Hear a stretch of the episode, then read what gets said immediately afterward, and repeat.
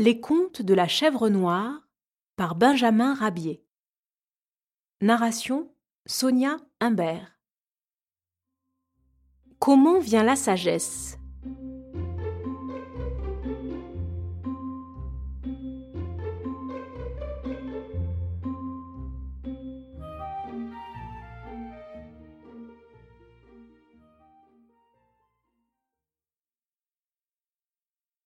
Un jeune renard poursuivait un lapin.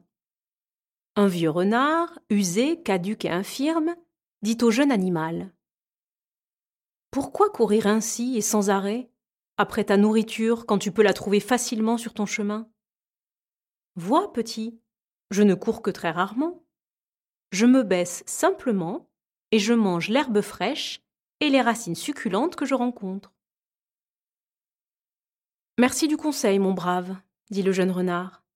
Je ferai comme vous quand je n'aurai plus de dents.